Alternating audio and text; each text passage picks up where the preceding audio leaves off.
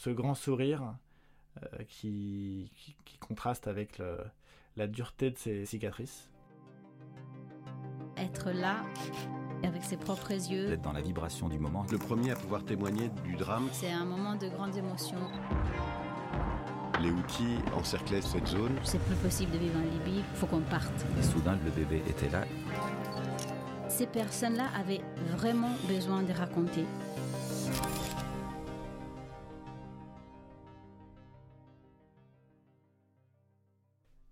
Il s'agit d'un portrait de Katia Lamar, une euh, jeune femme de 30 ans, haïtienne, qui a été prise euh, dans l'hôpital de Médecins sans frontières à Port-au-Prince, dans le service des, grands brûlés, dans le quartier Drouillard. Cette, euh, cette femme a été brûlée deux ans auparavant au visage. Elle s'était évanouie, la tête dans une marmite d'eau bouillante. Ça fait deux ans qu'elle suit des, soins en physiologie, entretien psychologique et, social. Elle savait qu'elle allait être photographiée, donc elle avait choisi des, vêtements euh, qu'elle affectionnait particulièrement, notamment ce chapeau. Et j'ai trouvé euh, ce coin de pièce colorée avec ce tableau de peinture un peu naïve d'une scène de marché typique en Haïti qui fait un lien aussi avec le, métier qu'elle avait.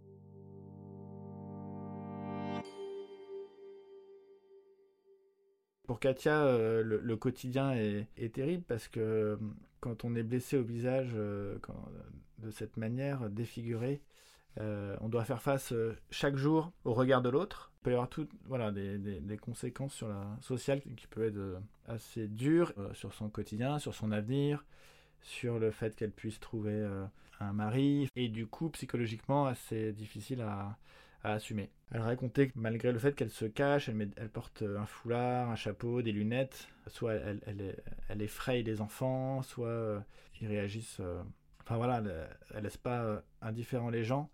Elle, est vendeuse dans le petit commerce familial, et sa famille essaye un peu de la mettre de, côté pour éviter qu'elle effraie les clients. Et en Haïti, les, réactions sont quand même assez, cruelles. Hein. Les personnes qui ont un handicap ou qui ont un, défaut physique sont quand même très violemment mis sur le banc de la société, très vite euh, mis à l'écart, regardés, montrés du doigt. Donc c'est vraiment une souffrance euh, qui se rajoute à la souffrance physique. On les accuse souvent d'être responsables de leur malheur. Il y a beaucoup de, croyances qui, qui sont liées soit... Euh, soit des peurs, soit euh, aux, différentes religions, que ce soit le, vaudou, qui est la, religion euh, historique et fondatrice d'Haïti, mais aussi aux différentes euh, religions et sectes chrétiennes. Et très vite, ces croyances se mélangent aussi avec le quotidien.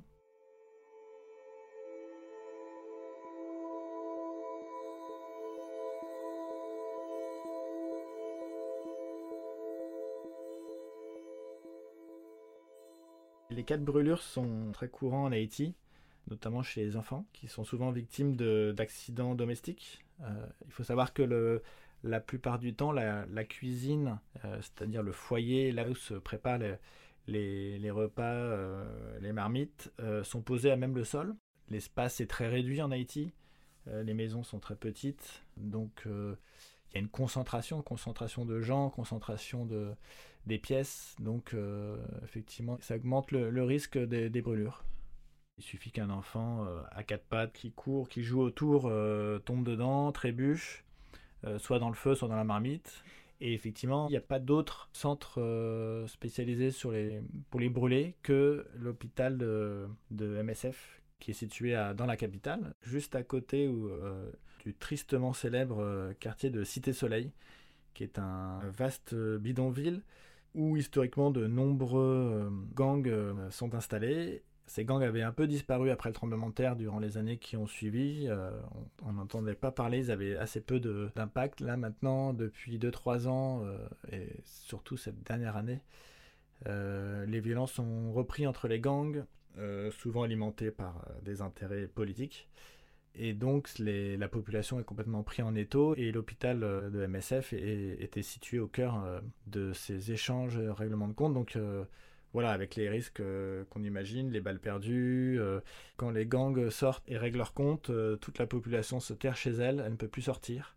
Elle ne peut plus aller faire leurs courses et donc elle ne peut plus aller se soigner. En février de, cette année, l'hôpital des Grands Brûlés de MSF a dû fermer et être délocalisé dans un autre, euh, un autre quartier.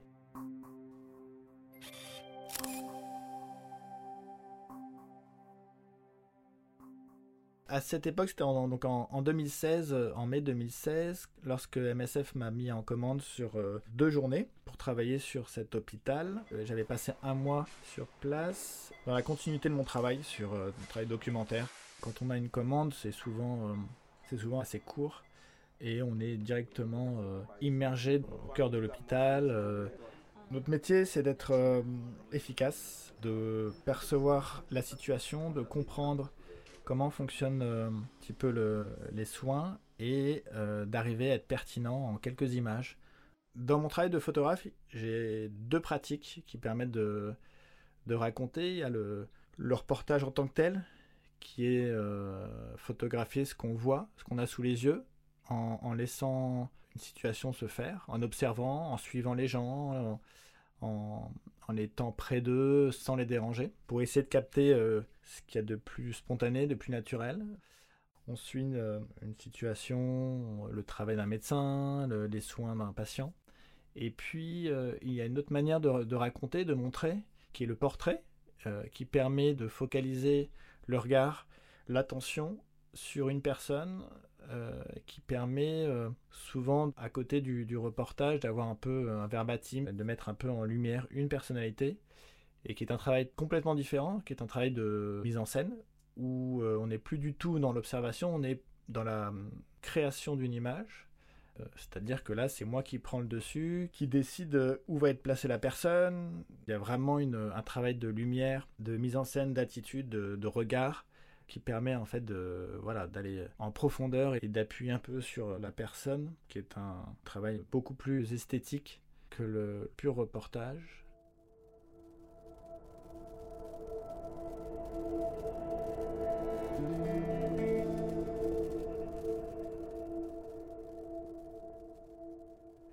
Lorsque j'ai rencontré Katia, MSF m'avait demandé, en plus du reportage, de faire un, portrait. Pour être honnête, ma première réaction a été euh, Ok, comment, euh, comment réaliser un portrait d'une femme qui a été à ce point brûlée? Très rapidement dans ma tête, euh, je me suis dit que c'était un vrai défi et qu'il fallait absolument pas que je montre le moindre sentiment ou la moindre réaction.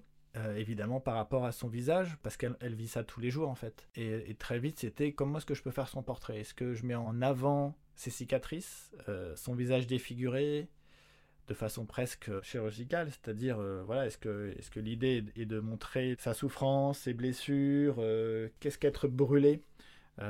Ou alors, j'essaye plutôt de mettre l'accent sur la personne pour essayer d'effacer un peu ce qui lui est arrivé. Donc euh, c'était ça l'enjeu, je pense, et c'était important de faire un choix. Et puis sa, sa timidité euh, fait que j'ai d'abord voulu qu'elle se sente en confiance pour qu'elle se sente pas obligée d'être photographiée parce que c'est MSF qui lui avait demandé qu'elle était redevable. Donc euh, l'idée c'était vraiment qu'elle accepte que ça soit presque un jeu pour elle et puis un, un plaisir en fait d'être photographiée. C'est vrai que c'est toujours mieux quand on est avec une personne qu'elle se prête au jeu et, et envie de me donner euh, son regard, son sourire, euh, son visage. Ça a pris un peu de temps pour la mettre à l'aise, pour trouver une attitude où elle se sentait, euh, elle se sentait en confiance, cette position des mains, ce qui lui permettait d'avoir un petit peu une, assurance, se poser, et, et, puis ce grand sourire qui contraste avec la dureté de ses cicatrices. Très vite, je lui ai indiqué comment se mouvoir, comment se positionner par rapport à la lumière qui venait de la fenêtre,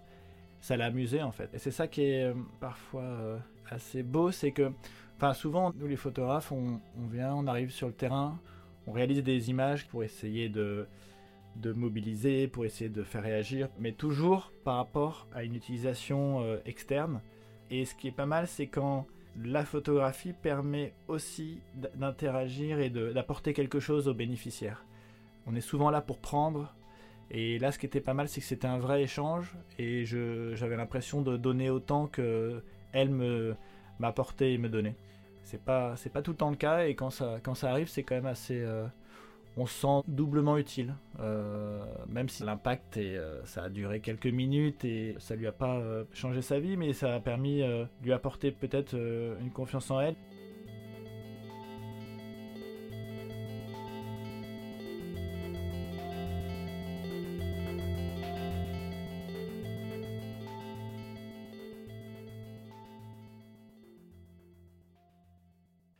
J'ai choisi cette photo justement parce qu'on n'est pas dans, dans le drame, on n'est pas dans une dramaturgie, peut-être dans des images qui, qui, sont souvent dures, terribles ou visuellement assez, euh, assez glauques en fait, parce que les, les brûlés, c'est quand même des traumatismes qui visuellement sont quand même assez, assez rudes, à des images plus de personnalité, couvert de bandages, de bandelettes. Euh, j'ai préféré plutôt quelque chose euh, qui donne un peu euh, une énergie positive. Alors, certes, quand on voit son visage, on sent quand même la violence de, des brûlures, de ce qu'elle a dû vivre, endurer. Mais ce sourire, je trouve, malgré le fait qu'elle soit défigurée, ce sourire où elle est vraiment radieuse, nous permet un peu de, de voir l'espoir, en fait.